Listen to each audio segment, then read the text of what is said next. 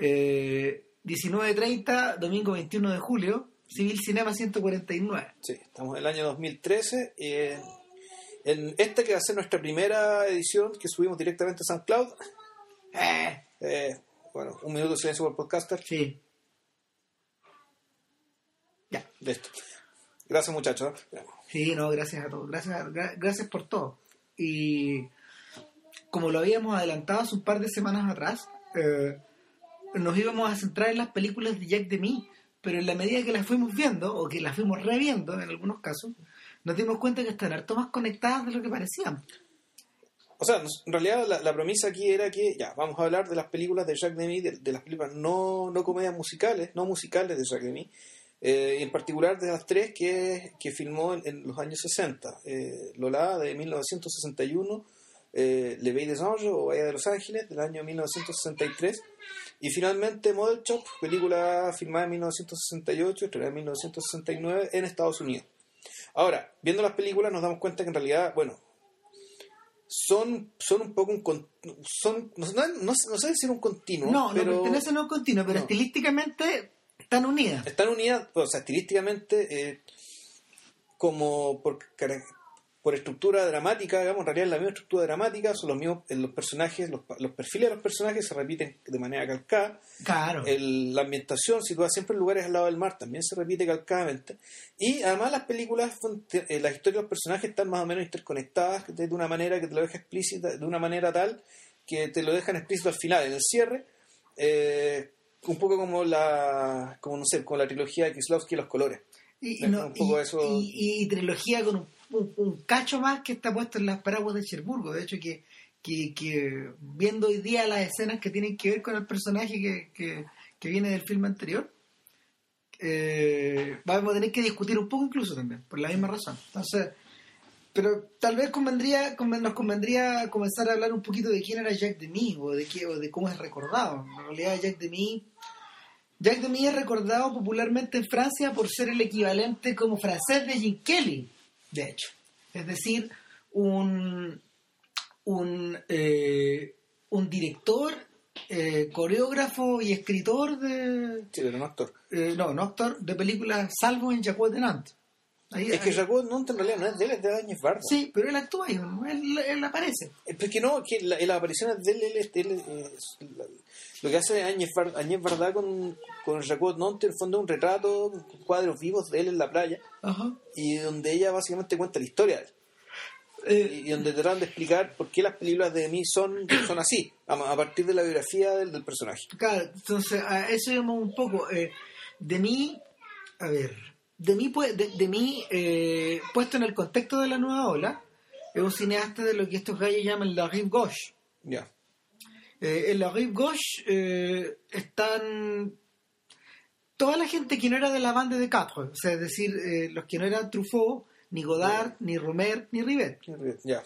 Eh, y ahí, ahí caben, por ejemplo, gente como Alain René, como, como los Strauss, cuando, o sea, sobre todo Jean-Marie, antes de, antes de, de, de irse, de, arrancarse una vez que lo, lo, lo, Lo quieren mandar a quieren mandar a Argelia, claro. Eh, el mismo, la misma Ñevardá, eh, en, en, ¿cómo se llama? De una manera mucho más lejana, Marguerite Dirá, también pertenece Ya. y Alain Grillet, toda, toda esa gente pertenece a, la, a la tendencia que estos tipos llaman la rive gauche. Ya. La ribera, la ribera, la ribera derecha del, la derecha, No, gauche izquierda. la izquierda, la- derecho. eso, la ribera, la ribera izquierda del, del Sena, en el fondo. Ahora, eh, con Demi, con Demi hay que aclarar un poco más las situaciones, porque en el fondo, a la inversa que estos, a la inversa que estos parisinos, prácticamente todos lo eran, eh, Demi es un personaje regional. Su Claro. imaginería, su imaginería está sentada en el puerto, en O sea, Nantes. en el puerto de Nantes y en el y la lógica un poco del pueblo chico esto como de que la gente de que las historias son más o menos siempre de la misma gente son siempre, son muchas historias pero la, la gente como que da la impresión que toda la gente se conoce las historias se van cruzando y Eso es- que dice JP es esencial Y para, y para ordenar un poco el Claro. mapa. O sea, todos se conocen, todos interactúan, eh, todos se han visto alguna vez, todos se han topado alguna vez, aunque no, no, no se pesquen mucho entre sí, digamos, Claro. por distintas razones. Y, y los lugares también no son no están lejos de ser infinitos, sino que son más o menos siempre los mismos. Sí. Ent- Entonces, el... eso por una parte. Otra cosa que tenía de mí en particular era una relación con la música, que era que, que natural- naturalmente él hizo musicales, por lo tanto, él, hizo musicales y además siempre acompañado de un mismo, en general, de un mismo, de un mismo músico que es Michel Legrand, que, le hacía la, que hizo la música en España en Bagdad y que después se lo llevó, a Estados Unidos. Prácticamente escribió todos los musicales del fíjate. Escribió, escribió la de Cherburgo, sí, escribió Cherburgo también. Claro, o sea, él, él es el compositor de esa ópera, de esa opereta. Claro, y escribió Piel de Asno, Piel de Asno que también. Escribió Piel de Asno, escribió Las señoritas de Roquefort, escribió, escribió los pasajes musicales de Model Shop. Eh, y originalmente Lola, el, el primer largometraje de Jack Demy, era una película musical. Para poder financiarla, Georges de Beauregard, que era el, el- el productor de la el productor de la película y el tipo que en esa misma temporada había producido Sin Aliento de. Godard, eh, le hizo rejurar que le iba a sacar las canciones. ¿Cachai? Le, le quitaron las canciones. po. El- le quitaron las canciones y le dijo, no, esto lo vamos a hacer sin canciones y en blanco y negro. Mm, Beauregard era un- una persona súper especial, lo discutimos alguna vez, creo que hablando de Godard, parece. Eh, él tenía fama, él tenía fama de lo que los gringos llaman un hack, es decir, un weón que, que mm, ponía por delante los intereses monetarios y era un gallo que era capaz de, era capaz de sacarle una gran cantidad de lucas a, a, a distintos productos de, de, de cierto nivel artístico y algunos de dudoso nivel artístico, ¿cachai? Era un tipo, era, era medio Weinstein para sus cosas. ya. Sin embargo, eh, tal como ocurre con Weinstein, Beauregard tenía un tremendo olfato para pillar cierta gente, ¿cachai? Es como cuando Weinstein le da la pasada a Tarantino Claro. o le financia películas a, a Kevin Smith en algún momento. Es decir, se supo tomar, supo tomar riesgos Beauregard. Y, y, y toma este riesgo con Demi a sabiendas de que en el fondo eh, no era un personaje que estuviera directamente asociado al mundo de los Truffaut y de los Godard y de los y, de, los Chabrol. Sin embargo, cuando uno ve Lola, la conexión se hace bien evidente. Yo no eh, habría que investigar más, fíjate, hasta qué punto, hasta qué punto eh, fue es, es impostada esta, esta idea que es, es impostada esta idea de que Lola queda convertida en una en un filme de la Nouvelle Vague sin serlo. Eh, ¿Por qué lo explico de esa manera? Porque cuando, cuando- en la medida que tú vas mirando hacia atrás estas películas, que fueron todas encasquetadas con esta marca, te das cuenta que los intereses y las motivaciones de estos gallos provenían de partes muy distintas. Es decir, tratar de meter en cincha, por ejemplo, a Hiroshima Mon Amour, con los 400 golpes no, hace- no hace mucho sentido. Vienen como de dos universos distintos. O sea, visto ahora, 60 años después, eso voy. O cincuenta y tantos años después. O sea, cada vez, queda- cada vez nos queda más claro que, que esas películas provenían como de universos distintos. En el fondo las vendieron de una forma. O sea, las vendieron, pero uno podría decir que había algún tipo de lenguaje, o en último caso, había cierta cosa contra la cual se revelaban, que era común. Pues, en ese Claro. sentido, digamos, lo que, lo, lo que, lo, lo que los terminó haciendo etiquetarlos juntos era aquello con- contra lo que El enemigo. Era, claro, el, el cinema de papá, como, como, o- o- como sea que se le llamara. Ahora, eh, la de mí, bueno, una, una cosa que sí tenía ciertos, eh, cierta parte de la Nouvelle Vague, eh, sobre todo lo que tiene que ver con Godard, también lo tiene de mí, que es que, una, que es una que una cuestión bien americanizante. Una, Tremenda, sí. es un no solo por el hecho de que claro de que bueno el caso de, de, de Lol- de Lola para empezar la primera película que transcurre en un puerto donde hay un marinero estadounidense dando vueltas ¿Qué- ¿por qué tenía que ser estadounidense? De partida sea, ¿Y por qué tiene que estar vestido como de punta en blanco, como un marinero de estos, de- como los marineros de las películas musicales? claro eh, tenía que ser y además porque el personaje que, el personaje de Lola que no es, no es el mismo personaje con nombre y apellido pero es es el mismo tipo humano que se repite después en Le Ange y en, y en Molchop en el fondo, en el fondo es un es un es un personaje, ay, ¿cómo se llama este este, este, este pelotudo? El personaje de Salinger, ¿cachai? Ah, claro, es Holden Es Caulfield. como Holden Caulfield, ¿cachai? Es eso, y él y, y es O sea, a ver, Y esa, sensi- esa sensibilidad de vida en pausa, ¿cachai? De joven, de, de joven no es que no tenga atributos, pero que básicamente que se lo está buscando y que está, y sobre, pero sobre todo que está escapando de lo que le disgusta el mundo, que es mucho. el, ¿Sabéis que más que Salinger, más que Salinger, yo a este, a este personaje lo caracterizaría como un sujeto de posguerra? Como un, como un en, en lo- en lo- en los films noir, en los films noir americanos, este sujeto era usualmente encarnado, por ejemplo, por gente como Robert Mitchum o Sterling Hayden, en una versión más madura. ¿Cachai? No, no pero pero pero la en, en pasado a ver cuando visto visto en el mundo visto en el mundo de visto en el mundo de, de mí es indudable que esto está pasado por el sedazo de Nicolas Ray Mm. ¿cachai? o sea esta idea de, de no sé de, de de que sus personajes se parezcan un poquito a Jim Stark que es el protagonista de, de Rebelde sin causa sin cosas, sí. eh, esta- eh, a ver, ¿cómo, yo- cómo, cómo caracterizaríamos un personaje de mí? Tal como tú dijiste, es un personaje que está en pausa. En general no tiene trabajo. Claro, o sea, y parte importante de la trama tiene que ver con que el tipo deja la pega. No, exactamente. No son hombres particularmente, no son, no son adolescentes, son hombres jóvenes. Mm. Eh, que en general todos alrededor de los 25 años. Eh, es decir, eh, personajes que, que en algún momento de su vida estuvieron llevados por un, por un, no sé, por pasiones muy fuertes o por un idealismo muy exacerbado y que comienzan la película desengañados. Sí, ah, no sé, el desengaño, pero un desengaño que no viene del idealismo, al revés. Para mí que el desengaño que es un desengaño que están viviendo de lo que les ofrece la vida si es que ellos se dejan llevar por la inercia. O sea. O sea, ninguno de ellos que viene de vuelta a alguna experiencia política, ni, ni, ni tampoco de grandes desengaños amorosos. No, son todos tipos medios vírgenes ¿cachai? Eh, que se dan cuenta eh, de que lo que la vida les ofrece, si es que ellos siguen la corriente, siguen la inercia, es poco. es un poco parecido a lo que le ocurría a, a Michel Pocard, pues, el personaje de, de Sin Aliento. Ya. ¿Cachai? Que con una, una pura diferencia. po. El, el personaje de Sin Aliento, sus niveles de autoconciencia están tan intensificados Claro. que, que él mismo se considera un bicho del sistema. Ya. ¿Cachai? O sea, él, él mismo es un bicho del sistema, el mismo, el mismo eh, eh, él es una es un vehículo y un aparato de, de sumar tics, de sumar frases, de sumar posturas y aposturas. Y eh, el solo hecho de dispararle a la luna, por ejemplo, a los Rambo, eh, lo parte de parte, parte de su declaración de Claro. principio. Él está declarando que él está declarando que es en todo momento. Claro, estos personajes en cambio son, son más bien eh, son más bien gente que no vamos a decir que es irracional, pero que se mueve con la espontaneidad, digamos, de quien arranca de, de, de- de lo que le asquea. Claro. Y, y, y en su no en su búsqueda, sino más bien en su fuga.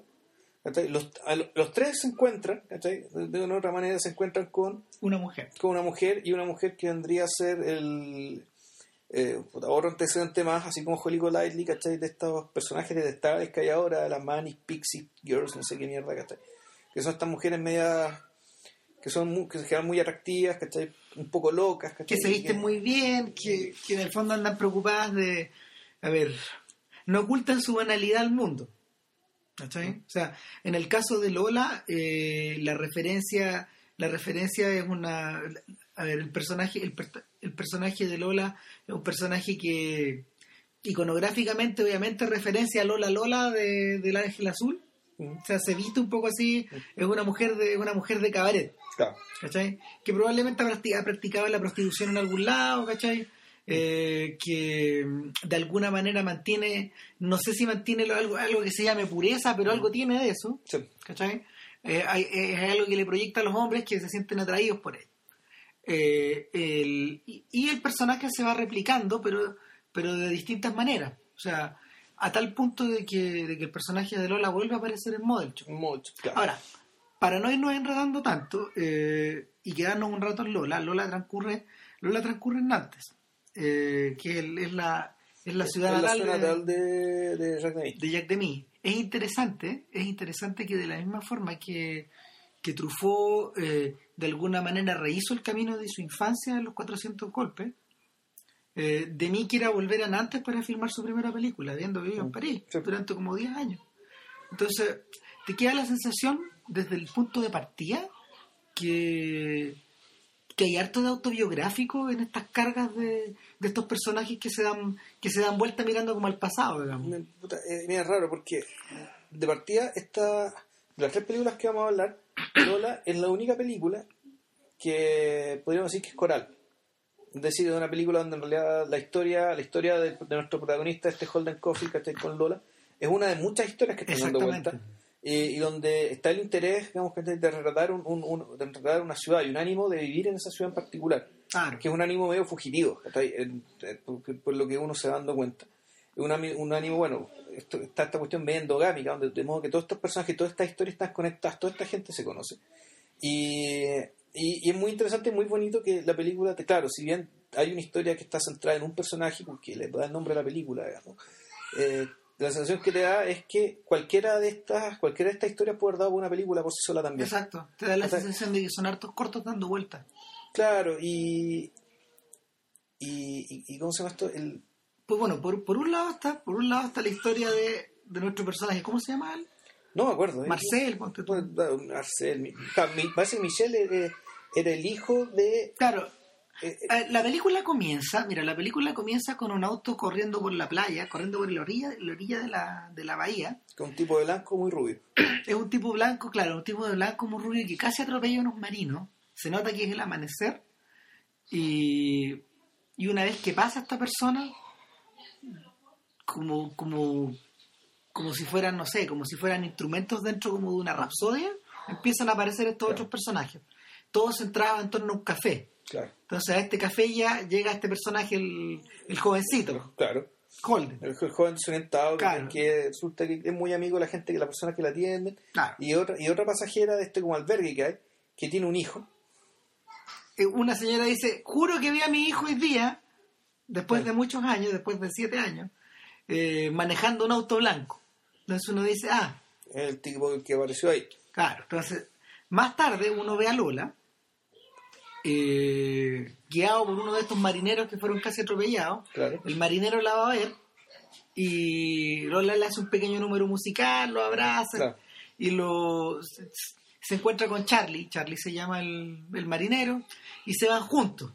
Se van juntos, se parece que pasaron la noche anterior. El del tipo va y viene, se nota que ha estado mucho, muchas veces ahí, que la busca y va hasta su casa y se queda con, se queda con ella y el y, y te queda te queda te queda claro esta idea de que en el fondo Lola es una persona que también recibe estos gallos en la casa Claro. de que cría de que cría a su cabro chico como puede digamos que lo deja solo en la noche mientras ella se va a trabajar describe muy bien esta idea de que de que aparte de su de su de su yo glamoroso y su vida despreocupada este personaje tiene como una especie de trasfondo neorrealista que podría haber sido filmado de otra forma pero que no lo está Hmm. ¿Cachai? Eh, y en tercer lugar, eh, siguiendo las andanzas, en cuarto lugar ya, siguiendo las andanzas de este personaje por la ciudad, de este, de este joven, de este joven de- desengañado, que aparece de hecho renunciando a una pega en la que estaba comenzando. Claro, que está, está a prueba y el tipo se manda una frase que le dio en un libro que decía no tiene dignidad una persona que trabaja 12 horas y no sabe por qué. O sea, Entonces- es el tipo que dice en realidad estos trabajos, esto, esto- no tiene sentido trabajar. Entonces el tipo le dice, bueno, vuelva cuando sepa por qué. Eso, le dice el Claro. jefe. De una manera muy civil. Claro, y se acaba la sociedad, digamos, y, y- y el gallo queda, el gallo queda un poco en el aire. Y el, el personaje, el personaje vagando, vagando por una galería, entra a una librería y se encuentra, se encuentra con una, una mamá y una hija. claro. Ahora, la presencia de la mamá y la hija, cuando yo vi Lola por primera vez, hace como cinco años atrás, eh, yo la tomé por sentado, pero ahora viendo todas estas cosas juntas me hace sentido. El, el personaje es una madre soltera, es una, ma- o sea, una madre que está viuda en este caso, Con una hija con, adolescente. con una hija adolescente, una hija a punto, a punto de, salir de la puerta. Mm. Y tiene 13, 14 años la niña. Y este- esta, esta pareja, esta, pa- esta pareja de madre e hija, merodea por Lola y se, de alguna manera se relaciona con todos los otros personajes. Sí. Eh, en primer lugar, en primer lugar con nuestro profesional desengañado, digamos, y, y tú, y tú, y tú, y tú lo que detectáis ahí es que la madre quiere volver a verlo a él, digamos, Sí. porque él se compromete como a pasarle un libro, Claro. eh, está, está como interesada como en recibirlo, etcétera. Esto queda, esto queda ahí en el aire mientras las otras historias se van desenre- de- desenredando. Pero resulta que hasta el marinero de la película entra en relación con ella. Sí, no, claro. de una manera lateral. Lo que pasa es que ahí, bueno, aquí voy a empezar a contar un poco spoilers, ¿cachai? Pero bueno, de partida Lola se encuentra con este muñeco, que está en, un- en una galería que es comparable a la antigua Galería Imperio, ¿no? Era, eso, Es- a la antigua, eh, como era antes. Sí, pero sí, con, con primeros y segundos pisos. O que sí, era es una galería claro, bastante antigua, muy bonita y muy característica, que eh, parece, aparentemente era bien importante en la vida de mí, porque el, el documental de, esta- de, de verdad parecía, y donde también te contaban que de mí tuvo una amiga de, de barrio, de la cual estuvo profundamente enamorada, que efectivamente después se convirtió en prostituta y con la cual se encontró después. Lola. Y claro, su, su- encuentro con ese personaje y la impresión que le causó, cómo, la, cómo él se fue por un lado y él se fue por otro, ¿cachai? pero que nunca la dejó de querer, en último término, de, de ahí, de ahí salió Lola. De eso de la película Lola. Ahora, la el, el personaje de Lola, eh, esto ocurre siete años después de que Lola resulta que se enamoró de un tipo que llegó, un, un tipo del pueblo, ¿cachai? Claro. Y ta, ta, ta, con el cual Que fueron- yo como marino, Diego Marino, con el cual fueron a una, con el cual fueron a una feria, fueron muy felices, lo pasaron muy bien. y es lo que justo empezamos a ver Claro. en la historia de la, de De la, la, de la niña con el, con el, con el, con el marino. que no solo se llaman igual, no, es Charlie, también se llama Se llama, Charlie. se llama- se llama Charlie. Uno se llama Michelle y el- este, otro se llama Charlie. Eh, también se viste de blanco, ¿cachai? Ujú. Se vuelven a encontrar con la niña, él la llega a pasear. Claro. Eh, en el mundo actual, en el mundo actual las insinuaciones de pedofilia estarían por todos lados. Claro, y uno mirando feo, pero claro, aquí lo que te están sugiriendo es un poco el tema de, de- de- de cierta historia que se repite, de, Claro, de que, el- el que ese pue- es el en el- fondo- de que en el pueblo chico no solo la gente se encuentra porque los espacios son chicos, sino que aparentemente temporalmente siempre pasan las mismas cosas también. Efectivamente, yo creo que eso es lo más impresionante de la película, que te das cuenta de que las dinámicas son, las dinámicas no son solo circulares en, un- en- en una, en, una de- en términos de estructura narrativa, sino que finalmente en términos vitales. Y, y que de alguna manera la una de las tragedias del personaje del personaje masculino de la película eso es su es su rebeldía a tener que integrarse a esta circularidad eh, y que en último término lo termina expulsando de ahí. Eh, él, mismo, él mismo se autoexpulsa de esta circularidad, de una circularidad que está... Bueno, en parte se da y en parte eh, y también por el hecho de que, que- que no, no logra lo que quiere. En cierto sentido, es que es, es divertido, porque claro, está el tema de la circularidad en, en el sentido, puta, puedo decir rutinario, el ritmo de la vida, pero al mismo tiempo, ¿cachai? Él, él se va porque no puede cerrar el círculo de su historia con Lola, Claro, que es una historia antigua, digamos, ¿cachai? que no puede cerrar. Y en la medida que no puede cerrarlo, no puede cerrar la herida, se tiene que arrancar. Claro, en, el fondo, el fondo arranca, ¿cachai? pero no es el único que se arranca, porque en, fondo, este- eh, porque en esta película todos se van. todos se van porque en el fondo la Charlie, el marino, se tiene que ir, se tiene que ir en unos días más. Claro. Se, se va a Bretaña y después vuelve a Estados Unidos. Claro, eh, la, la niña pequeña, la amiga de Charlie, eh, eh, que tiene dificultades grandes con su mamá, también se arranca en algún momento. Creo que se quiere a Cherburgo. ¿no? Se fuga a Cherburgo, Ya, donde está, donde está su tía. Eh, y Lola se vuelve a encontrar con Michelle. Michel. Y también se van. No está claro hacia dónde, pero se van juntos. Y de hecho Lola bien. se iba a ir antes a Marsella, Claro. a, se- a- a bailar en otro local. Entonces, finalmente, finalmente eh, lo que tú tienes es que desde un punto, desde un punto, o sea, desde un punto de vista de la, de la puesta en escena misma, eh, es bien atractiva esta idea de que eh, de mí llena de vidas un antes, pero en último término, para poder finalizar la película, los tiene que sacar de escena todos, Claro. como si los sacara, los sacara del, del tablao, literalmente, escribiendo así como en las obras de teatro Exit, claro. Exit, ¿cachai? Exeunt. El... Exeunt, o sea, el- literalmente, literalmente está ese device, esa, ese, ese- esa, ese truco que en el fondo que, que se asocia a los montajes teatrales aquí está ejecutado en vivo, finalmente. Y por eso te da la sensación, por eso te da la sensación de que en realidad, de que en realidad Lola hubiera funcionado re bien como una comedia musical. Mm, sí. Eh, y lo más lo más choro que tiene es que no es que, en el- es que es que se siente una comedia musical aun aun cuando no tiene canciones O sea, tiene, tiene Una. una. canción que canta Lola. que está como improvisada arriba Claro. como de una pieza instrumental Ahora, no, sí. En Moncho era muy importante el tema de la música digérica, lo que, la música que escuchaba la gente. ah es que en Model había una diferencia muy grande Sí, acá. claro. Pero aquí yo creo que también es importante, es igual había música, mucha, mucha, mucha música sonando. O sea, la Sí. gente escuchaba música en los autos, la gente escuchaba música en, la- en la- en los boliches, la gente escuchaba música en las calles, en las librerías. Siempre había música sonando. O sea, era, era, era- Eh, y- y, y es música, claro, naturalmente. Y estaba, estaba modificada obviamente por la partitura de Legrand en que cada personaje tiene una canción. Ya. Cada personaje tiene una canción. De hecho, ya vamos a retornar, ya vamos a retornar al tema cuando nos refiramos bre- brevemente al, al paraguas, los paraguas de Cherburgo. Pero esa sensación de que el mundo está inundado de música se traspasa en la siguiente película, que, que es La Bahía de Los Ángeles.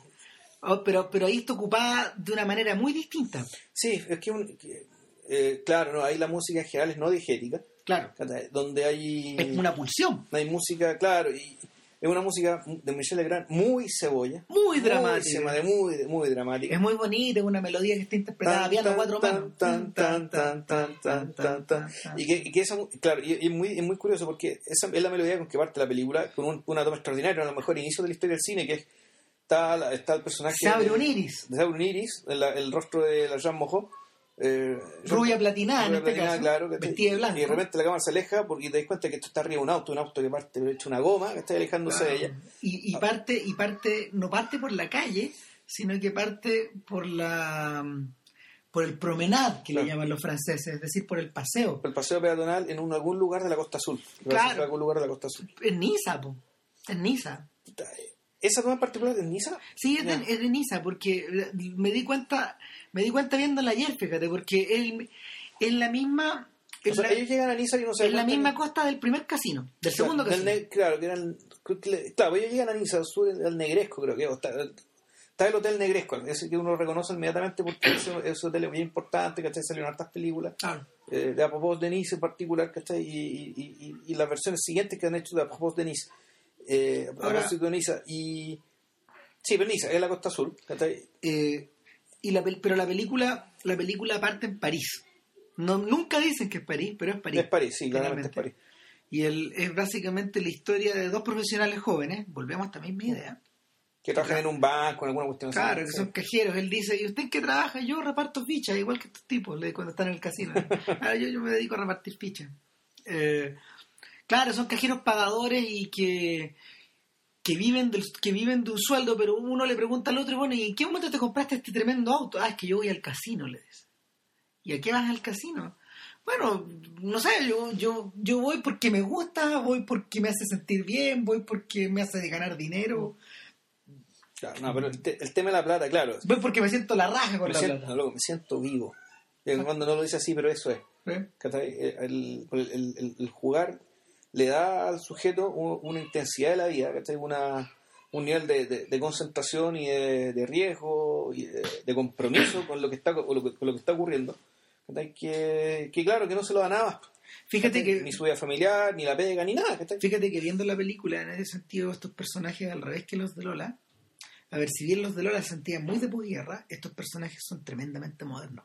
Sí. O sea, viendo O la muy antiguos, ¿cachai? Si más muy antiguos, claro, mal el jugador de Dostoyevsky, ¿cachai? Una novela que en el fondo dice lo mismo, de hace 150 años. Pero pensé en el jugador, pero también pensé, también pensé, por ejemplo, en Casino de Scorsese, man. en esta actitud de que, de que en el fondo, en- uno de los temas de Casino es que pese a estar ambientada en Las Vegas, pese a, pese a estar ambientada en este mundo donde te jugáis la vida en torno al azar, en realidad estas leyes del juego ellos las aplicaban en la vida y la muerte. Puta, sí que es distinto, ¿sabes por qué? Lo que pasa es que estos son... Es que no es tan distinto porque, porque la, la, la- el personaje de Sharon Stone está basado en Jean Moreau. Ya, Es sí o sí. sí. ¿Cachai? Entonces, o sea, la, con, con Scorsese que es tan bueno para recoger estas influencias de una manera tan obvia, eh, está marcado a fuego esa idea. Claro, pero el personaje, el problema del personaje de Sharon Stone es que eh, en el fondo, en el fondo, en realidad ese personaje es un obstáculo, un pro- es un problema en la vida de Rothstein, ¿cachai? Sí. Y Rothstein es un- y Rothstein se mueve por otras cosas. Rothstein es un burócrata, ¿cachai? De este mundo. sí, claro. El burócrata de este mundo, el, el, el manager, ¿cachai? Son estos tipos que son estos tipos que en la Bahía de Los Ángeles tú no ves, pues, pero son Claro, los que son los que manejan el casino. son claro, son, Claro. Gente, son gente muy civil que a la hora de que a la hora de, de tener que deshacerte de un problema lo eliminan y se lo llevan con la seguridad. Ahí aparecen. Claro. ¿Cachai? Pero, pero el, el protagonista, el protagonista de la película, que, que hasta físicamente se parece con el anterior. Sí. Gente muy flaca, vestida de, bla- de, de, de- de- Vestida eterno. vestida eterno, de negro, permanentemente, con corbata, con corbata blanca. ¿Sabes qué? Me hizo acordar, me hizo acordar a la, al... En algunos momentos de la película me acordé de Doble Flambert.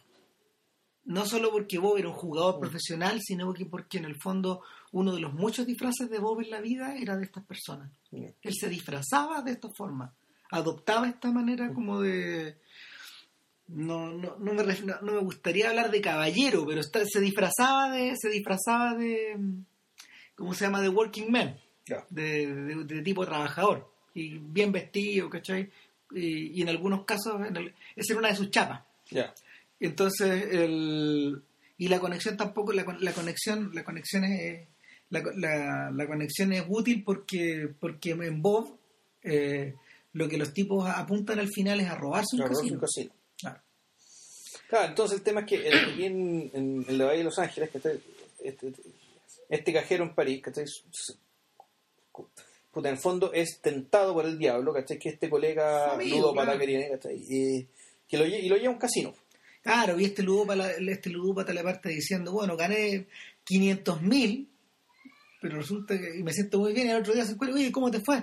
Volví a jugar y per- perdí todo, Perdí, perdí dos millones. perdí dos millones, ¿cachai? Entonces, eh, tengo que volver hoy día, acompáñame. Y ahí está el enganche. Claro, ya está. Entonces, el, el punto es que el tipo de se, se da cuenta de, de- de- para, para bien o para mal, digamos, que la, la vida parece más intensa, más atractiva, más llamativa.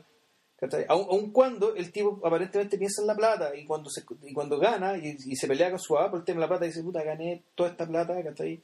gané mi sueldo un semestre, ¿cachai? en una noche. De hecho, cuando, cuando aparece esta, esta, esta sensación de que el tipo va ganando, está, este, le sube la adrenalina, suena la canción. Es, que eso, eso te iba a decir, esa música solamente suena cuando van ganando. claro. Es decir, cuando la cuando están en la cuando están en el cielo, ¿cachai? Sí. Cuando cuando Es una música dramática y celestial. claro, cuando el cuando todo es pletórico. En ese momento, suena la música y también suena y sobre todo suena cuando eh, está ganando junto a- al personaje fe- femenino que conoce por primera vez en este casino fuera de París, pero que ahí no, ahí no la logra conocer, sino que solamente la ve mientras las echan, la echan del casino por jugosa, Ah, literalmente, o sea, por mm. escandalosa, jugosa, tramposa, ¿cachai? Bueno, es lo mismo que hace la... eh, y es una aparición muy parecida a la de... Sharon a la de Sharon Stone en la- en el casino. Entonces, el personaje de inmediatamente se siente atraído por esta especie como de... Esta especie de diablo blanco. Este otro sí. diablo en la película. Sí, pues. Ahora, Entonces el, el tema es que el tipo ya gana tanta plata en su primera incursión, tiene tanta suerte que dice, ¿sabéis qué? Ya, voy a, vamos a subir de división, nos vamos a ir a, a la Costa Azul a ganar Á- más plata. Ándate conmigo, le dice en estas vacaciones. Son como las vacaciones de. Como, son como las vacaciones de verano de ellos, el equivalente, ¿cachai? Entonces, el tipo, el tipo va y le dice: eh, yo, me voy dos, yo me voy por dos semanas. Y de alguna manera él va y lo imita a costa de pelearse con su padre. Eh, llega a Niza y, bueno, se, se aloja en un hotel medio pobretón de, de- del sector antiguo, Claro, pero, como una residencial, una cosa así. claro, pero un hotel que esa pieza ahora sería de lujo. Claro, obviamente, una cosa enorme. Una pieza muy grande, antigua, que con muebles muy bonitos, pero muy antiguos, con un closet impresionante, que con unos techos muy altos. Pero lo más divertido es la vieja que atiende, que en el fondo está muy bien caracterizada en su eh, eh, eh, en su disfraz. Y le dice, ¿usted es un jugador? Sí. ¿Me paga, me paga una semana, por favor? Paguen al tiro. Claro, uno nunca sabe, claro. Entonces el gallo va y de inmediato se sienta en la mesa del casino y divisa a la mujer.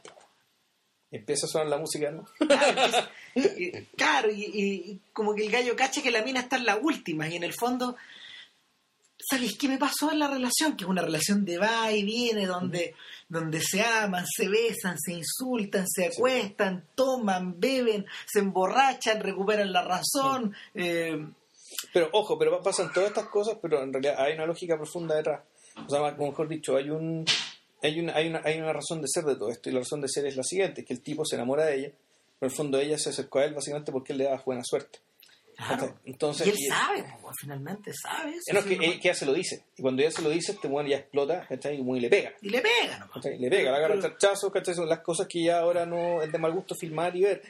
sin- y sin embargo, sin embargo, el, la- la- una vez que una vez que te que vas llegando al final eh, de la película te da la sensación de que de que estos ires y venires de de, de, de ellos mm, emocionales por ponerle algún nombre. Finalmente no lo son porque lo que la, la- la sensación que te provocan es que esta misma relación eh, está sujeta a las leyes del azar como la como la de jugar en el casino. Cuando yo los veía de repente los veía los veía muy abrazados ponte tú o los veía bailar los veía comer después los veía pelearse los veía y, y- y si la jugada la jugada iba mal va mal nomás Claro. o sea en el, en el fondo era como jugar la ruleta con la mina Claro, y el. Claro, no, Co- y de hecho la cosa tiene, agarra ribeles, ribeles grotescos. O sea, ya cuando una vez que ganan una cantidad de Claro. plata obscena que nosotros estamos viendo con, con, con Donovan, un amigo de este podcast que alguna vez participa acá, cuánta plata haber sido? Eh, puta, mi, papá, mi papá me decía que un, que un, un franco era 80 pesos, pero yo no, no- era, en algún momento fueron como 80 pesos, yo no lo puedo creer, ¿cachai? Porque si no, esas cantidades son de cantidades desquiciadas de se ganaron como 8 millones de francos En- entre en- los dos. en- sí, en, en la mejor pasada de todas, sí. Tenían tanta plata ya que se fueron a, a, a Mónaco, a Monte Claro. ¿sabéis que nos deberíamos ir a Mónaco? Y se compraron un auto, Se compran un auto, era Mónaco, claro, entonces ya... se compran ropa, se compran se van al hotel joyas, más caro, la suite del hotel más caro Claro. Mónaco. Entonces, abren la suite y empieza a sonar la música, po. Tan, tan, tan, tan. Así de pico la zorra, weón. claro, y, y, eh, La cagá. y claro, entonces tú te das cuenta que aquí no. La, claro, es una vida, eh, precisamente eso es lo que, lo que este, tipo buscaba, aparentemente, volvemos al tema, no es ganar la plata, o sea, no es el hecho de poder comprar todas esas cosas con la plata, sino que, a ver, ¿cómo explicarlo? Eh, Es que, a ver, ella misma lo dice, a mí no me interesa el dinero, dice ella. Claro. A mí me interesa el juego. Y en el caso de él, la pregunta se podría hacer de la misma forma. Está claro que parece que a él no le interesa el dinero. Y yo y, y- y eso y quería agregar otra pregunta. El- Muchos de los protagonistas de los filmes de la nueva ola, de los filmes iniciales de la nueva ola, estaban, estaban marcados profundamente por el existencialismo No. por la por la por el tremendo efecto que había tenido la el tremendo efecto que había tenido eh, la influencia de Sartre en- y, y, y- y algunos de sus algunos de sus derivados en estos cabros que estaban saliendo de la U No. O que se estaban educando a la mala o, a- o, a- o- o se estaban autoeducando leyendo los libros que salían ¿cachai? como Truffaut Eh, en ese sentido en ese sentido la, el personaje el personaje de el personaje el, el protagonista de la Bahía de los Ángeles tiene una vertiente media bresoniana por un lado sobre por, Sí. por lo, por lo sí. que es por, por la expresión de sus emociones porque en el fondo en el fondo cuando él explota él explota a través de la acción Mm. no, no se pasa caldos de cabeza digamos a la hora de pegar el combo pega el Claro. combo ¿cachai? o a la hora de acostarse con la mina se acuesta con la mina Claro. pero pero el esta sensación esta sensación de que de que hay una cosa media sartreana en su especie, en su suerte como de angustia a mí no se me borraba de la cabeza esta idea de, de estar aquí ahora de, de ser uno con el mundo ¿cachai? De, de dejarte apoderar de dejarte apoderar por tus pasiones para vivirlas etcétera sin embargo este es el lado este es el lado distorsionado de, la- Claro. de esta idea Porque, porque llega un momento en que, la- claro, porque efectivamente el tipo toma una decisión, pero da la impresión de que en realidad to- solamente toma esa decisión y ahí no decide más. El resto, la decisión que subió fue subirse a la montaña rusa. Ah. Y para donde te lleve la montaña rusa. Y, y la montaña rusa, bueno, te lleva a Monte Carlo, digamos, y al día siguiente al basurero, ¿cachai? O sea, a la nada misma, a la pérdida total y a la precariedad, también a la precariedad emocional, ¿cachai? Puta, de- de esta relación con esta mina que, como bien, muy bien decís tú, ¿cachai? En el fondo funciona, su- funciona sobre las mismas leyes. en la medida en que van ganando claro O sea, en la medida que van ganando, sí, pero en la medida que van perdiendo. Pero fíjate, cuando pierden, llega en algún momento sí, sí tienen, eh, aplican cierta racionalidad, racionalidad para seguir juntos, un poco como socios, ¿cachai? claro pero pero pero el, también hay un tema que al tipo le gusta la tipa. Entonces como, como, como él como él se enamoró o cree estar enamorado en el fondo está digamos disolviendo la propia sociedad está, está metiendo una cuña no deseada que además es, es, inco- es inconsistente con el y él no lo sabe o todavía no se da cuenta es inconsistente con, con este proyecto y con esta forma de vivir azarosamente. Mira, es un poco lo que le pasaba a Sissy Baxter en el, en el piso de soltero. O sea, cuando, cuando Sissy Baxter se pega la cachada, cuando Jack Lemon se pega la cachada de que le gusta eh, La señorita señorita Kubelik, cagamos pistolas, po, porque porque de ahí para adelante de ahí para adelante lo que él hace es ponerse la pistola en la boca y a lo que le a lo que le resulte nomás. O sea si tiene que traicionar al jefe lo traiciona. ¿cachai? si si tiene que ocultar y si, tiene que ocultar verdades o, arreglárselas o ir arreglándose en el camino se arregla ¿cachai? pero de ahí para adelante él pierde el control de, la él pierde el control de la llave otra vez digamos pero lo pierde adentro. O sea lo pierde pero pero sobre la base de una, de una decisión Claro. la decisión que tomó, que en el fondo es la decisión que le dijo su vecino, conviértete en un hombre. Exacto. Vía mensch. vía mensch, vía mensch. O sea, sé un hombre, sé un ser humano, sé una persona cabal, Claro. Vía para ti, no para otros, Exacto. Y la, la, pregunta, la pregunta cae, la pregunta acá ¿está tomada una decisión en ese sentido? Yo tengo la sensación de que la, la clave, la clave de la película pasa por la relación con el padre. ¿Cachai? Eh, en el momento, en el momento eh, en el momento de en que los tipos están en el hoyo, él decide escribirle a su padre. ¿no? Le plata después de haberlo mandado a la mierda. No te preocupes, le voy a escribir la carta de una forma que él me va a tener que pasar la plata. yo, yo, sé, yo sé cómo manipular al viejo. Entonces es tremendo, porque le depositan sus 50 mil francos, y, él y el viejo, el viejo le escribe, no voy a preguntar. No, yo, no, yo no voy a preguntar. No, no necesito que me cuentes nada.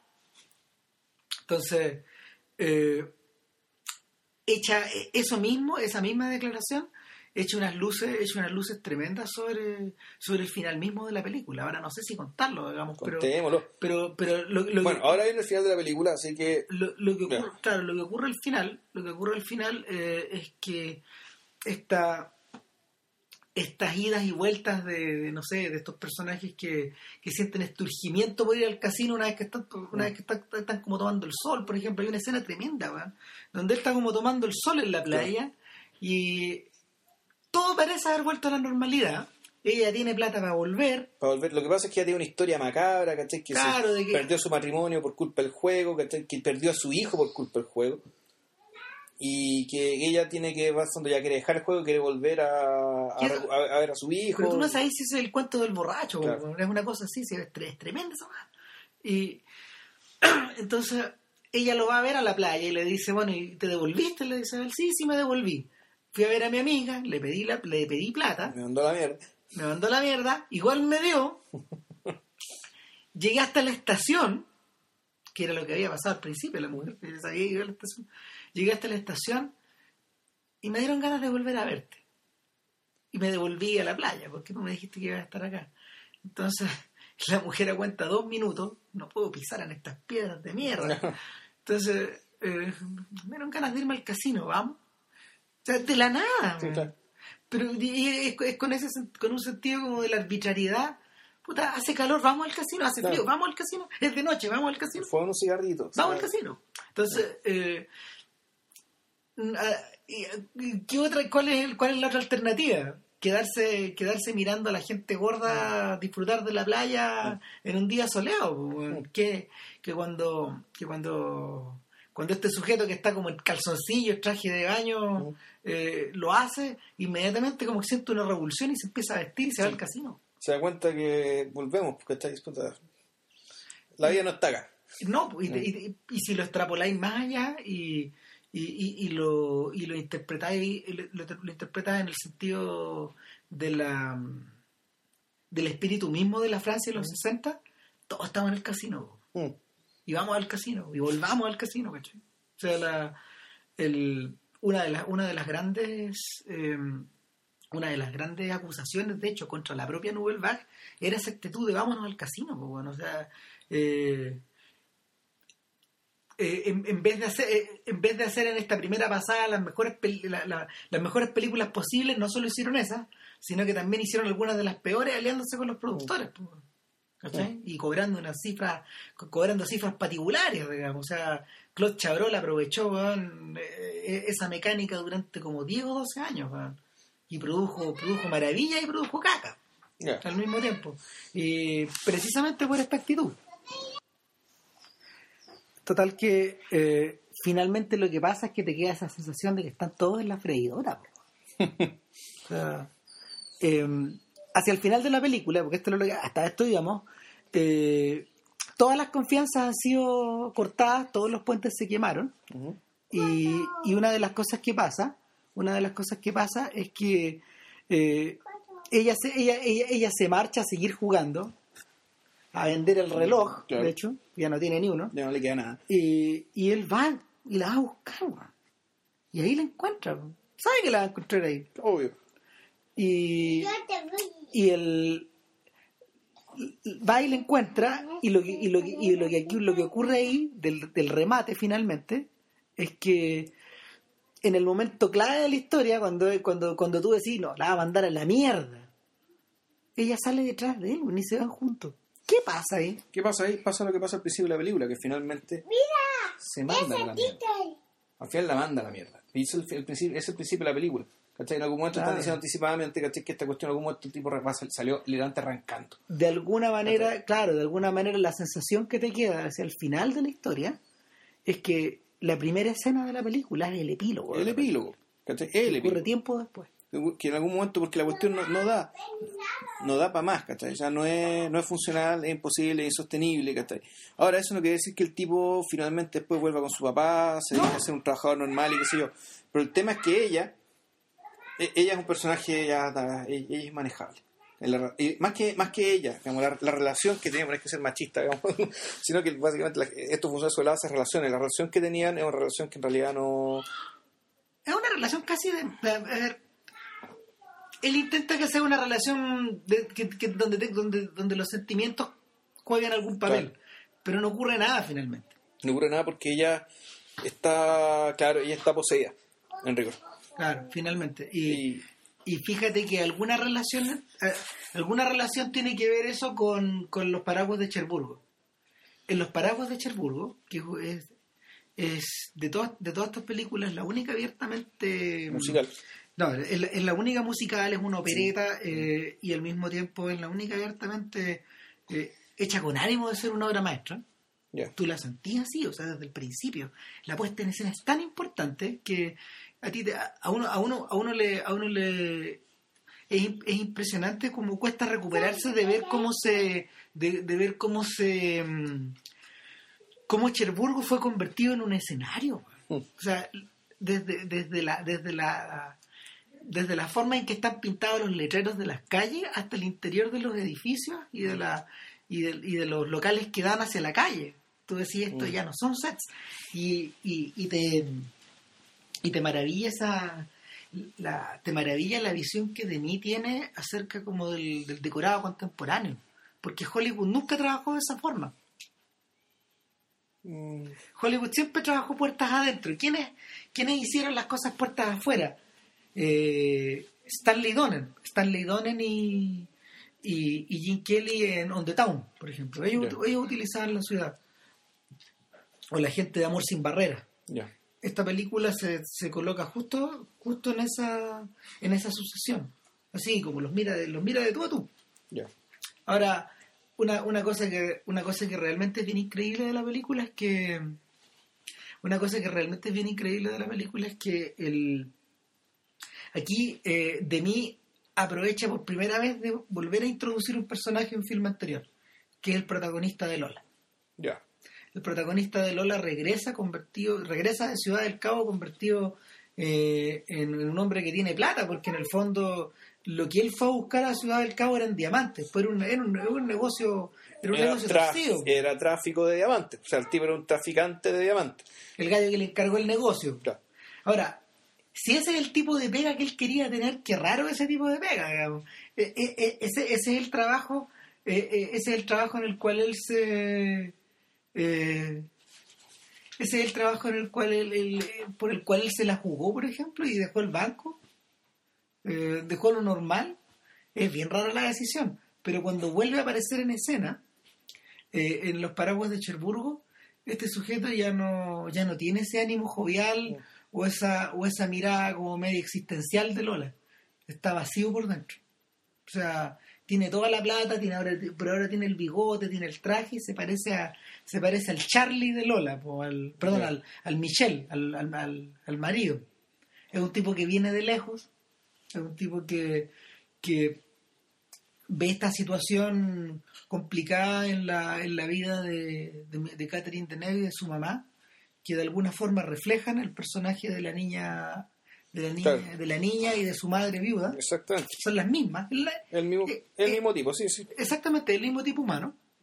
Y el- pero, pero en esta ocasión el personaje ya no se enfrenta a ellas como un no se enfrenta a ellas como una especie como de, de invitado a cenar, sino que como el tipo, como, como, como el hombre que tiene el sartén por el mango. Claro. Él le ofrece casarse con ella, incluso si está si la chica, si la de Neve está embarazada, como lo está. Por parte de, de este, de este mecánico del cual estaba enamorado y que fue llamado a la guerra de Argelia, a pelear por, a pelear por Francia. Eh, a pelear a, a pelear contra la revolución digamos. y, y el, el personaje no está ahí para tener ninguna es interesante porque no está ahí para tener ninguna evolución dramática está ahí eh, tal como Michelle es un arquetipo ¿no? Sí. Es un arquetipo, es una salida, es, una, es un señuelo, puede ser muchas cosas, pero cualquier Claro. cosa menos una persona. Eh, salvo por un pequeño detalle cuando él le toca cantar él siempre lo hace con la melodía de Lola Ya. Esa melodía se repite una y otra vez y en el fondo te das cuenta de que, de que la melodía de Lola se ha convertido en su leitmotiv.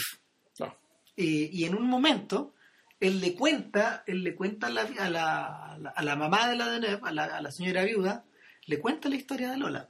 Ya. Y cuando cuenta la historia de Lola, mientras él la va narrando, de mí, por, por única vez en la película, corta un lugar en el que no se desarrolla ninguna acción. ¿Y qué es lo que vemos? La galería de Nantes, pero ahora Ya. todo color. Ya. En un, en un, en un- es un momento bien emocionante. Es un, es un traveling por toda la galería, voy viendo los locales vacíos, o sea, los locales cerrados. Y, y tú decís, "Ta- o sea, hay algo de humano en este tipo, pero también hay algo que se le escapó para siempre. Mm. Y, y esa sensación es la que está, in- está imbuida por entero en Model Shop. O sea, es una cosa que no... el- lo, lo dice lo dice Gary Lockwood, el protagonista de Model Shop hacia el final, ese I'm always trying, I'm always trying, ¿te acordáis? Al final cuando habla por teléfono. Eh, como que eso caracteriza a Model Shop. Ahora, bueno, pasaron entre los paraguas de Cherburgo ¿De qué año es para Wachelburgo? del 64 y Model Shop, eh, de mí filmó los paraguas de, perdón, la- las señoritas de Roquefort. Y esa película es curiosa, esa película es otra cosa. Eh, yo, yo encuentro que, este- o sea, no, no- se nos escapa acá para comentarla, digamos, pero, pero es un filme tremendamente complejo, es un intento... Es que primero es como Lola, en el sentido que también es más o menos coral, es decir, Claro. son, hay, un- hay, hay historias de hartos personajes dando vueltas. Claro. Y, Hay gente que se conoce, volvemos al tema del pueblo chico, sí, ¿cachai? donde en realidad todo transcurre eh, en una plaza, en una especie de gran peladero, ¿cachai? que esta plaza vacía, es una especie, es una especie como de... es como un zócalo. ¿no? Es claro, donde, donde por los bordes hay árboles, pero lo, lo hermoso de la plaza al interior es que tiene puras figuras geométricas que se prestan como a la se prestan como a la realización de, de coreografías y por un lado hay una cafetería transparente que, que todo eso está diseñado por la película Claro, Y hay una galería de arte también. claro hay una galería de arte por un lado y están estas señoritas de Roquefort que son las dos hermanas De Neuf, claro de las- Neuf d'Orléac. claro, los de Ned Dorleac y, y que, que evocan, que evocan directamente a, a la Jane Russell y Marilyn Monroe en Los Caballeros las prefieren rubias. Por eso son dos, ¿cachai? Sí. Y, y por otro lado, hay por otro lado no solo hay marineros, hay bailarines, hay eh, ta- ta- ta- ta- como todo esto, ta- ta- como todas estas influencias tiradas para arriba, pero pero yo siento que ahí el pudín se le, se le pone medio complicado a de mí, son demasiadas cosas dando vueltas, ¿cachai? Está hasta Jim Kelly, pues, in The Flesh, ¿cachai? Sí. Aparece, tú decís, wow, ¿cachai? Eh, por entonces el personaje había alcanzado tanta fama con, con los paraguas de Cherburgo que causó un terremoto en su época. Él, él debe haber sido el primer realizador de la nueva ola en ser nominado al Oscar. Ya. Por ahí. ¿Cachai? O uno de los primeros. Y, y a él lo volvieron a, no- a nominar por las señoritas de Roquefort. Pero lo, lo realmente irónico del asunto es que lo nominaron el año 69. eh, y lo, lo nominaron por esta película que se había estrenado un par de años antes en Francia, que se había estrenado el 68, finales del 68 en Estados Unidos, pero casi sin tomar en cuenta de que para entonces el propio de mí ya estaba viviendo con Añé Barda en Estados En Unidos. Los Ángeles. Estaba viviendo en Los Ángeles, se había cambiado, se había cambiado de continente, se había cambiado igual que Lola, de continente y, y te queda esta te queda esta idea de que de que en realidad Hollywood no se dio por enterada que existía Model Shop. Hmm. Ahora, ¿de qué se trata la película? A ver, bueno, lo que quería que se me ocurrió, se me ocurrió pensar es que el, el éxito de mí, ¿cachai? con sus musicales, tiene que ver con que el tipo, yo creo que leyó una. leyó, ¿cómo decirlo así? El, leyó, leyó cierto. leyó, tal vez incluso antes del mal del 68, ¿cachai? ¿cachai? Eh, cierto ánimo, puta, ju- ju- juguetón e inocentón, ¿cachai? aparentemente juguetón, aparentemente inocentón. ¿cachai? Eh, a través de a, a través de puta, del canto, la música, los colores, ¿cachai? Eh, y que también y que también el- y, y que también en cierto sentido estiraba de la mano o iba en línea con lo que estaba pasando en el otro lado del continente con el hipismo, digamos, en el, en el otro lado del Atlántico con el hipismo, Y- que y- fue, del, fue, el- fue, en el, fue el contexto cultural en el cual aterrizó, ¿cachai? como el. Y, y, el, y la conexión se dio perfecta, man. eso es lo más increíble. O sea, es como si es como si ese mundo se hubiera integrado con el otro, siendo que es tan de siglo XX, tan anticuado, tan como de tan como de T de las 5, tan... Eh, si tú me hubieras preguntado qué es lo más antilisérgico que se te ocurre en la trama de los paraguas Cherburgo, que es una Mm. teleserie. Sí, pues.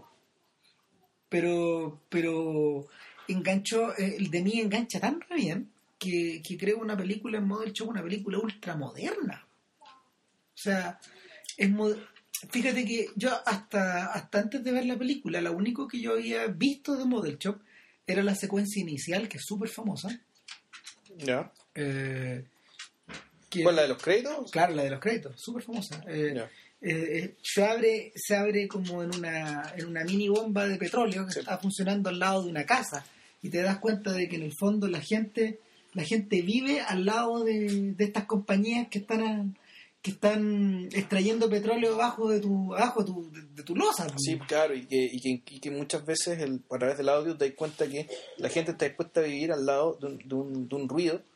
De un ruido espantoso. En fondo, y, y, y la forma que, que encontró este buen de caracterizar a Estados Unidos, es decir, aquel país, ¿cachai? Donde el sueño de la riqueza, digamos, la esperanza de la riqueza literalmente no te deja dormir, Claro. ¿cachai? Y no te deja vivir. O sea, ¿cachai? el- Eso es Estados Unidos. el- la, la, la, la toma la toma de hecho fue rescatada ahí donde la vi fue rescatada en este documental de Tom Anderson eh, Los Ángeles Los Plains. Angeles Place Itself y eh, en el fondo él habla de él habla con harto cariño del- de, la película porque Model Shop es uno de los pocos testimonios eh, es uno de los pocos testimonios que quedan eh, ¿cómo se llama? consistentes de Los Ángeles de los 60 Ya. porque ¿Y la ciudad ha cambiado mucho desde entonces? no, no, no ha cambiado, no ha cambiado demasiado. O sea, el, uno se terminó de familiarizar con ella, por ejemplo, con, con estas seriales como medias policiales, ¿cachai? Pero la, la, la propia Los Ángeles para ese entonces había sido filmada muy poco en forma consistente, de una manera de una manera artística o de una manera bella, ¿cachai? Y, el, y, y existía esta idea de que en el fondo el, los mismos habitantes de la ciudad estaban como, estaban como un poco avergonzados de, de- de- de verse a sí mismos representados por las películas, ¿cachai? Los Ángeles a veces era nominada como Central City, tú, le inventaban nombres a las películas inventadas en Los Ángeles. Una, una buena película ambientada en Los Ángeles es, es- es esta de Robert Aldrich, Kiss Me Deadly, Ya. donde que es una adaptación de Mike Hammer, de- del personaje Mike Hammer, eh, de una de las novelas de Mickey Spillane, pero Model Shop se abre sobre esta toma que, que nos va mostrando como un barrio que claramente no es del centro de Los Ángeles, que claramente es de clase obrera y que te das cuenta te das cuenta de que la cámara la cámara está montada como arriba de una Sí, grúa de una grúa, exacto. y, y el tramo el tramo es bien largo hasta que llegamos a la casa hasta que llega, hasta que vamos de- desde una desde una bomba de extracción hasta otra Claro. y nos paramos ahí y nos metemos adentro de una casa que está colorida como si fueran los Claro. paraguas de Cherburgo. Eh, y porque, ojo, que la, la Bahía de Los Ángeles y Lola en blanco son en blanco y negro. blanco y negro, exacto.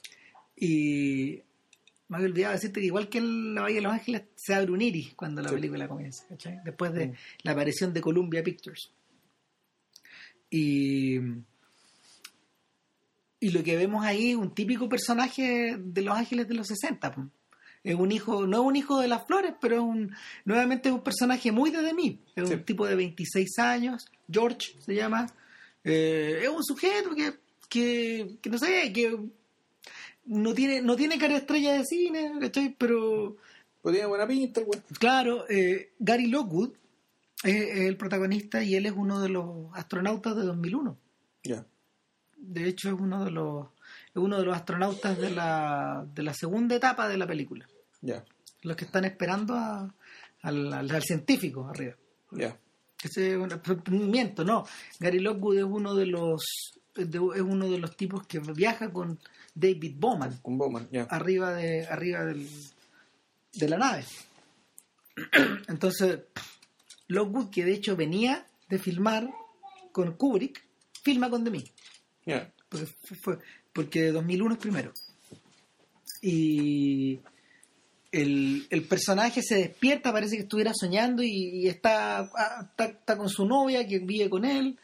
Que y- estas típicas muchachas muy bonitas que llegan a Los Ángeles a probar suerte como actrices y qué sé yo, y que, claro, son las mujeres cuyas hijas y nietas, ¿cachai? Han hecho de, de California, digamos, el estado con las mujeres más bonitas de Estados Unidos, ¿cachai? La mayor cantidad de playmates, ¿cachai? Que han aparecido en Ah. Estados Unidos son de California, ¿cachai? Porque, porque en su momento eran actrices que iban para allá, o son las hijas y nietas, ¿cachai? De, estas- de, de estas mujeres, ¿cachai? Pero es Claro. un perfil muy, muy definido, muy...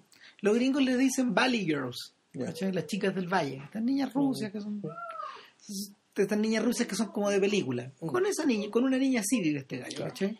Y, y queda claro que este, este arquitecto que dejó de trabajar en la oficina de arquitectos está viviendo un poco con la pistola en la boca, igual que el protagonista de La Bella de los Ángeles. Claro. Es decir, vive al día, eh, no está trabajando, se compró un auto usado, pero que al mismo tiempo es como de marca, es un carísimo, MG, un. Entonces es una especie de lujo de hipster. Bueno es un hipster. Sí, es un hipster, se rodea de hipster. de tiene amigos músicos, amigos de periódicos contraculturales, va a bares hipsters, eh, recorre la ciudad en su descapotable, la raja, ¿cachai? En, eh, doble cabina, perdón, de doble asiento nomás, y, y, y te queda esta sensación de que...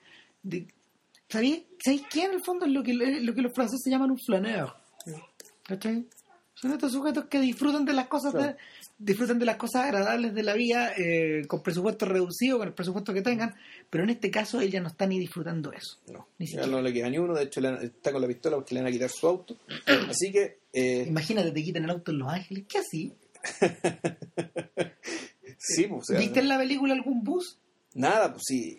Entonces, claro, el tema es que el tipo eh, le pone la pistola al pecho, en el fondo para decir luego que tengo que quitar el auto. La, se, se agarra con la novia, que en el fondo la novia, ella quiere ser actriz, ¿cachai? Y no le cuadra que tener un novio que en el fondo no tenga ambiciones. Que no quiere hacer nada.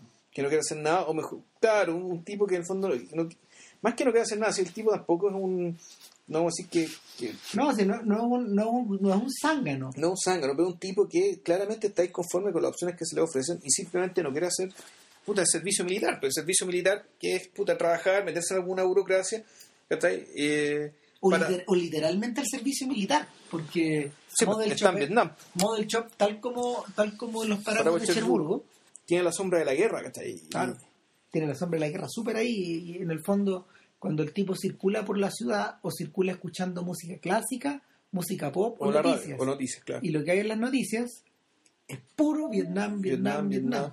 Y la, claro, y básicamente la noticia que probablemente se, se llegue a las conversaciones de paz, ¿cachai? Puede ser que la guerra está a punto de acabarse. Entonces, el, el personaje, el personaje en medio como de este vacío o de este periodo, de este periodo de, de no hacer nada, que ojo, se parece mucho. Estas tres películas comparten algo, algo, algo bien especial. Que las tres están ambientadas en un periodo bastante corto de tiempo. Sí. Eh, en el caso de Lola, es como un fin de semana, por decirte algo. Son como dos o tres días. Ya. Baby Sunshine va a ser como unas dos semanas. Eh, el- yo creo que ellos completan casi las dos semanas. Ya. Y, y en, el, en, en este otro Es caso un día. es un día nomás. Es, es que está muy comprimido. Sí. Eh, en la medida, de- eh, eh, es más, te queda la sensación de que en la medida de, de que de mí comprime el tiempo al máximo, el espacio se estira de una forma Sí. que, nunca, que nunca hemos visto antes. Porque, porque Model Shop, como está ambientada en Los Ángeles, que es una ciudad horizontal, se expande espacialmente en, eh, hacia, hacia distintos lados de la ciudad. Es decir, eh, uno ve, a ver, Sí, como- Así, para un repaso, para un repaso, como se llama, geográfico medio rápido, uno alcanza a ver, uno alcanza a ver, ponte tú la avenida Wilshire, ¿cachai? Que es como una de las principales, después, después tú vas, est- están esta, el tipo circula, el, el tipo circula bastante por Sunset Strip, por Sunset Boulevard y Sunset Strip, que es la misma cosa. Eh, tenéis la sensación de que sube por la ciénaga hacia arriba, ¿cachai? Que, que es Hollywood Hills, y de ahí eh, él incluso se encarama hasta las colinas. Claro. ¿cachai? Y, y- y- y en el fondo pasa por Beverly Hills y llega hacia la ciudad de los ricos, de alguna manera. Entonces, eh, en ese trayecto, en ese trayecto él, él va siendo acompañado por, por- él va siendo acompañado por la música de la radio, pero al mismo tiempo por un, por un ruido permanente, por una por una, una especie como no es una onda de baja frecuencia, pero es como una especie de vibración que tú no sabes si atribuirla al sonido de los autos o al sonido de los aviones, pero que finalmente está trabajado como si fuera un personaje más de la película, que es el rumor de la ciudad. Mm. Y el rumor de la ciudad, esta especie de esta especie de mm, de eco que te zapatea en la oreja, solo se, solo se va en los momentos en que él está como más ensimismado. ¿Cachai? Y, y, y, y- en, en, en- uno de esos momentos, eh, bueno, él da la casualidad que llega como a, a pedirle plata a un amigo que, que, que regenta, o sea, perdón, que, que trabaja en un, en un estacionamiento y se topa con una visión, Claro. ¿cachai? Que, que es Anuquemé, Lola. Lola. Y- Cecil, ¿cachai? Claro. Que está viviendo en Estados Unidos. Y la volvemos a ver después de ocho años, ¿cachai? Y al verla, al verla, el tipo se siente llamado a seguirla. Entonces te da, es, bien divertido porque de alguna forma él adopta, él adopta un personaje que es el del investigador privado, y tú decís, ok, está- Ya, Philip Marlowe, buen claro, ¿qué, qué, qué más lógico que hacer eso en Los Ángeles? Entonces. Que- Claro, o sea, tú- él, él- él juega un poco eso. O sea, no, y, y claro, en realidad es eso, pero también un poco vértigo. Sí, también. sí, pues sí, de fondo cuando la sigue, se muestra como la sigue, los colores ponen, ponen de su parte, ¿cachai? La pinta de ella es muy estilizada, ¿cachai? Así como, Claro, como ella está, ella está envuelta como en unas, en- está envuelta como en unas unos pañuelos, pero finalmente es como si la mujer estuviera envuelta dentro de una nube. ¿Cachai? manejando un auto blanco Claro. que tiene que, que tiene interiores de cuero blanco, Claro. en la cagá. Entonces, ella se encarama en las colinas y te da la sensación de que es una estrella. Mm. Pero, pero más adelante nos enteramos que en realidad no tiene nada. No, digamos. pues ella es una, ella trabaja en un model shop, en el sentido de que, en el fondo, usted, hágase su propia revista Playboy, encuentra Claro. una modelo que le guste, sáquele una foto y llévesela para masturbarse tranquilamente en una de su hogar. Claro, en el fondo, en el fondo, esto es como, me, me acordaba de lo que le pasaba a Travis con las cabinas de París, Texas. ¿Cachai? Esta sensación de que explota tu boyerismo de esta otra forma también. Claro. ¿Cachai? Eh, ya no estamos en las situaciones de ir a cabaretear al estilo de, de Lola, al estilo antiguo, al estilo, al estilo de la posguerra, sino que eh, el ensimismamiento que te provoca esta ciudad también te provoca que, que en el fondo tu boyerismo es en sí, es en sí mismo, Sí, lo- lo- claro, que- que deje de ser social. claro. Entonces, el, el personaje eh, vuelve a encontrarse con ella en algún momento y ahí va este model shop y, y, y en el fondo eh, se gasta una plata, se gasta la plata que le haya prestado su otro amigo, digamos. Claro, un amigo que tiene un grupo, ¿cachai? Y es bien divertido. A mí me gustó eso de que, de que, de que por una parte la, el- los recorridos por la ciudad son, como bien decía, claro, esto se parece una película investigador privado. ¿cachai? Pero una vez que ya la deja de investigar, empieza a pasear y a hacer las distintas cosas que tiene que hacer. En el fondo esto es como una road movie, pero dentro de una ciudad. Tú decías una cosa súper chora el otro día, que, que tú decías que en el fondo al darse la vuelta por la ciudad, la ciudad le devolvía algo Le también. entregaba algo. pues Entonces llegaba, él salió de su casa con el auto, resulta que volvió puta, con un disco, con una foto, Claro, con o sea, un montón de cosas. La ciudad le regaló a Lola primero. Y luego, luego eh, se, fue, a- se fue a donde su amigo del grupo Spirit, que es un grupo real. que un grupo que- real que es el que ponía la música, la película, la música incidental. ya vamos a discutir, ya vamos a discutir por qué Spirit y no otra cosa, Claro. digamos. Eh, y el amigo le regala, se le pasa la plata y le da el disco. eh, y, Se encuentra con Lola, va, con la, va, va a sacarse las fotos. pero de- va- espérate, de hecho, de hecho fotos, después te queda una chiquilla le hace dedo y él la lleva a un lugar y ella le hace un pito, weón. Pero Claro. ¿te imagináis lo que debe haber sido pa- pa el- para un el- pito arriba, el auto en movimiento y descapotable, o sea, con el viento se lo puede llevado, o sea, la mira es una maestra. No, pero, no, pero te imaginas lo que debe haber sido para los ejecutivos de la Columbia ver un pito armado en su película. ¿Qué es esta huevada? O sea, eh, en el año 68, eh, por, por muy, mira, por muy contemporáneo que haya sido, porque es un golpe, eh, eh, o sea, la- el mostrar, el mostrar una conducta juvenil tan cotidiana y al mismo tiempo tan, tan under en la época, es un golpe de maestría en términos como de, de realismo de la época, pero estamos hablando de, estamos hablando de Columbia Pictures. O sea, ¿qué más reaccionario que eso? De, de hecho, ¿Y cómo, cómo la dejaron pasar, güey? porque no la vio nadie, finalmente, ¿cachai? Los hueones, la gente contrató a Demi con la idea de que hiciera poco menos que Hello Dolly, ¿cachai? Ya. Sí, esa era la idea. O sea, eh, en el fondo Demi se fue bajo falsos pretextos a Estados Unidos. Eso es lo, eso es lo brillante. Y, y- y mientras él trabajaba, eh, mientras él trabajó en proyectos que nunca resultaron, eh, Añé Bardá filmaba los Panteras Negras, po, andaba en Nueva York, andaba en Chicago, ¿cachai? Que eh, ella, ella que un poquitito, era un, era un pelito mayor que él, parece, eh, o eran como de la misma edad y son compañeros de la vida, en el fondo. sí. Eh, ella, ella finalmente se dedicó a hacer una cantidad impresionante de cortos en Estados Unidos. Ella nunca filmó un largo ahí. Pero ella, ella navegó por este mundo contracultural eh, de una manera que, de, de que, que a Demi le estaba negada porque su mundo, su mundo de comedias musicales precisamente era una cosa muy reaccionaria Claro. para los gringos. Era algo insólito. Entonces, eh, le hacen un pito en pantalla en la película. Impresionante.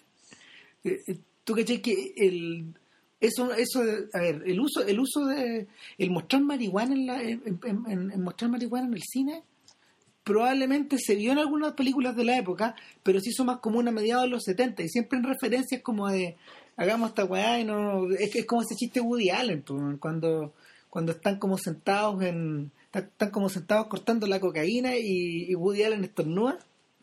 ¡fa! y se, y se en Annie Hall y, Ya. y- y la coca se esparce por todos lados Y nunca se consuma el consumo. Claro, claro, pero, pero- pero Ya. es parte como del chiste, ¿cachai?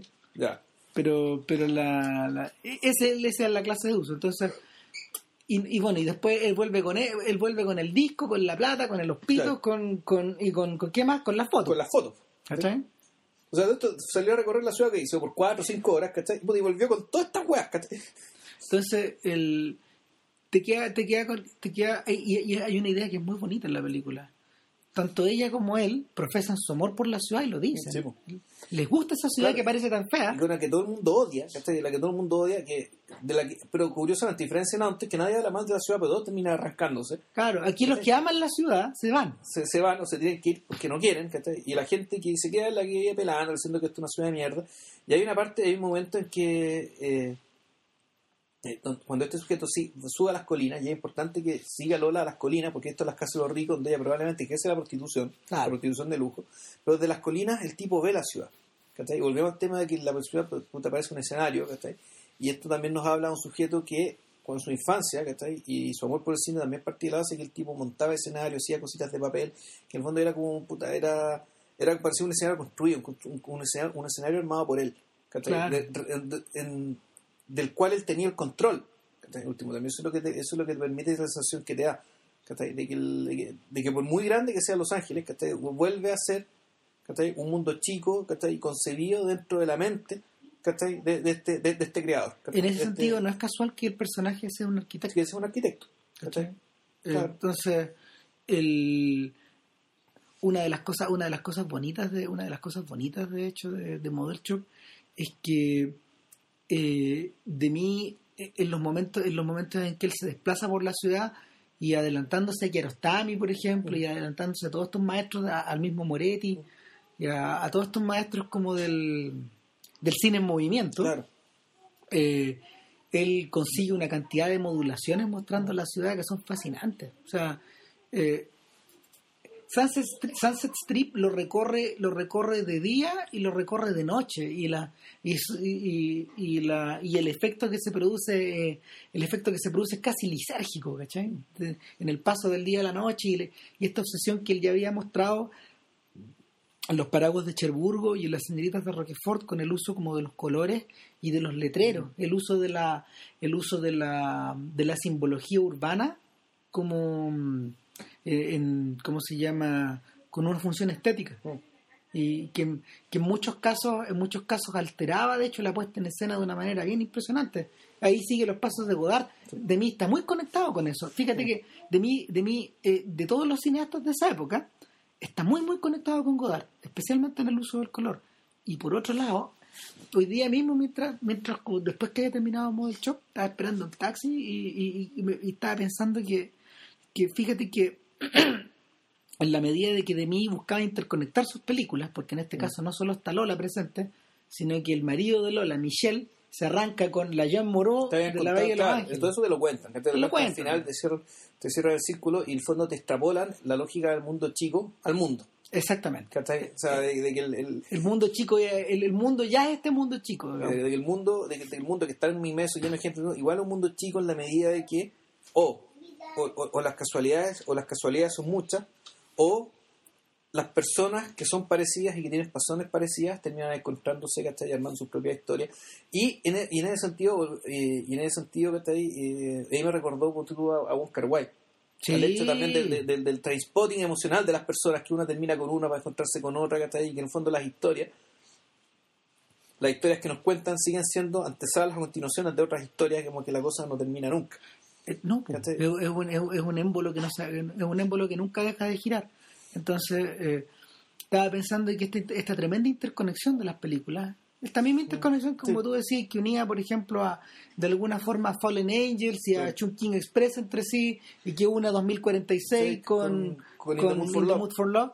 Eh, esta misma interconexión de estas cuatro películas funcionaba estilísticamente, estilísticamente mejor que el esfuerzo de Truffaut en torno a Anton Donald. Claro. O sea, porque está integrado, tiene más control, tiene más control, no solo las no solo ya no tiene control solo mm. del personaje, sino que de las modulaciones de la, de la historia, de, las cosas que cuenta. El último término lo, lo, lo Anton Donald se agota en la anécdota, pero en cambio lo que logra Oscar Wilde, en cierto sentido, lo que, lo que, lo que te, dice de mí es que eh, hacer que, que, ¿cómo decirlo? Que el, los personajes, así como las personas y los individuos de todas las especies, son portadores de ciertos genes, ¿cachai? Y, son utilizados por los genes para perpetuarse.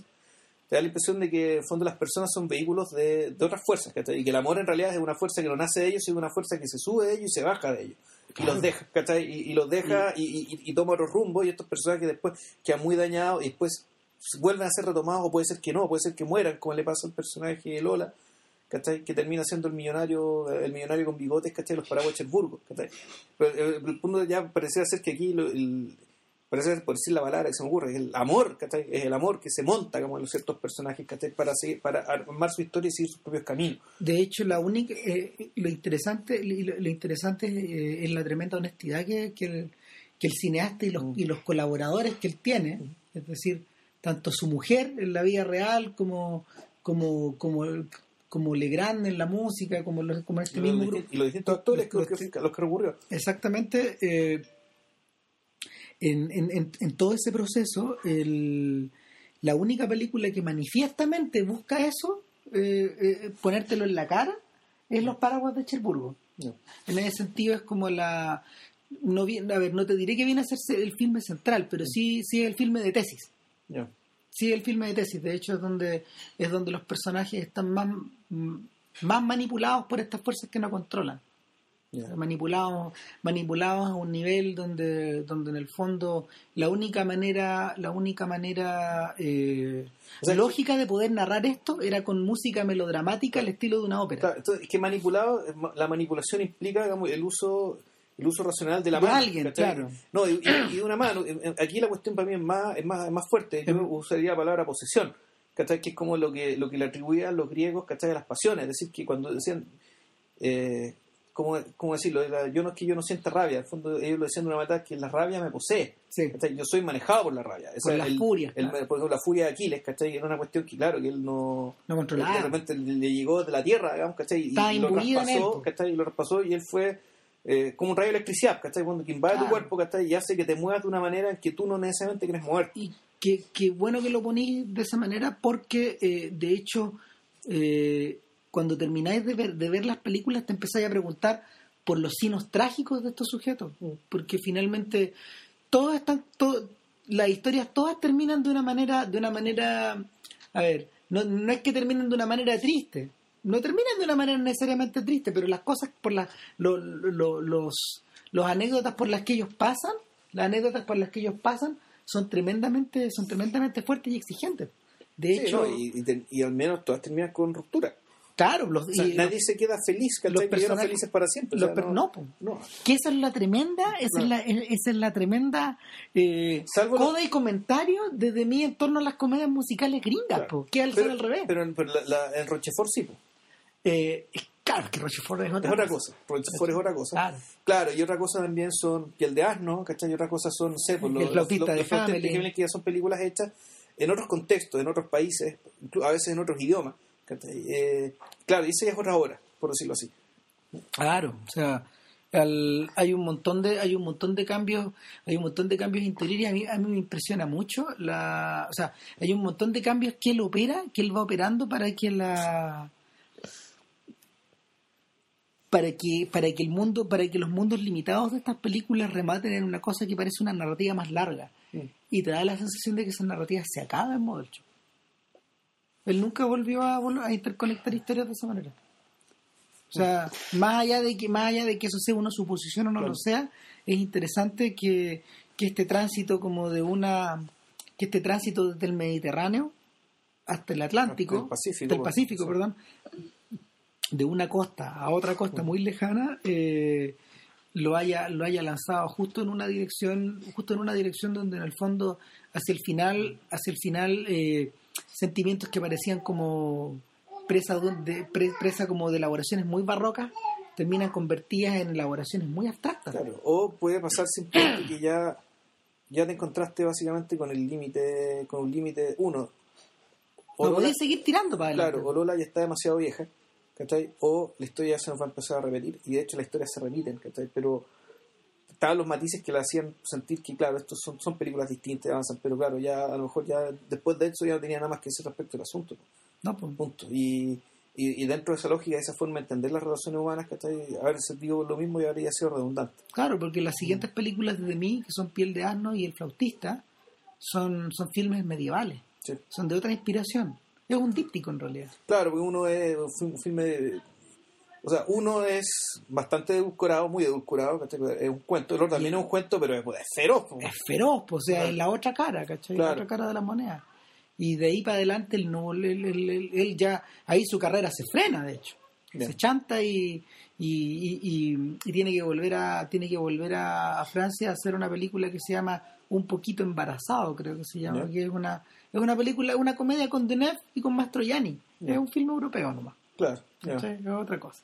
O sea, de mí, de mí se vuelve a enchufar más adelante con otro trío de películas, que una es que un Chambre en Ville, que es una comedia musical, o sea, es otra opereta, cantada con Dominique Sanda.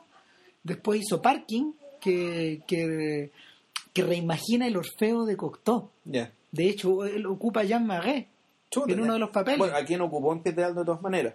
claro. Claro. Y eh, probablemente también en referencia a, a La Bella y la Bestia. Claro.